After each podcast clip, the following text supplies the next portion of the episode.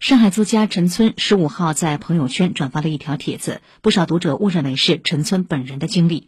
而后，一篇题为《上海作家陈村昨晚差点死于风控》的公众号文章在网上流传。对此，陈村辟谣称，转发了一个帖子，文中说哮喘发作、求医困难、感觉危险，不要被误认为是我生病，纷纷前来询问。我没生病，谢谢大家的关爱。陈村表示，希望患者求生之路通畅，这是他转发的本意。对于网上不实消息，他已向微信官方投诉。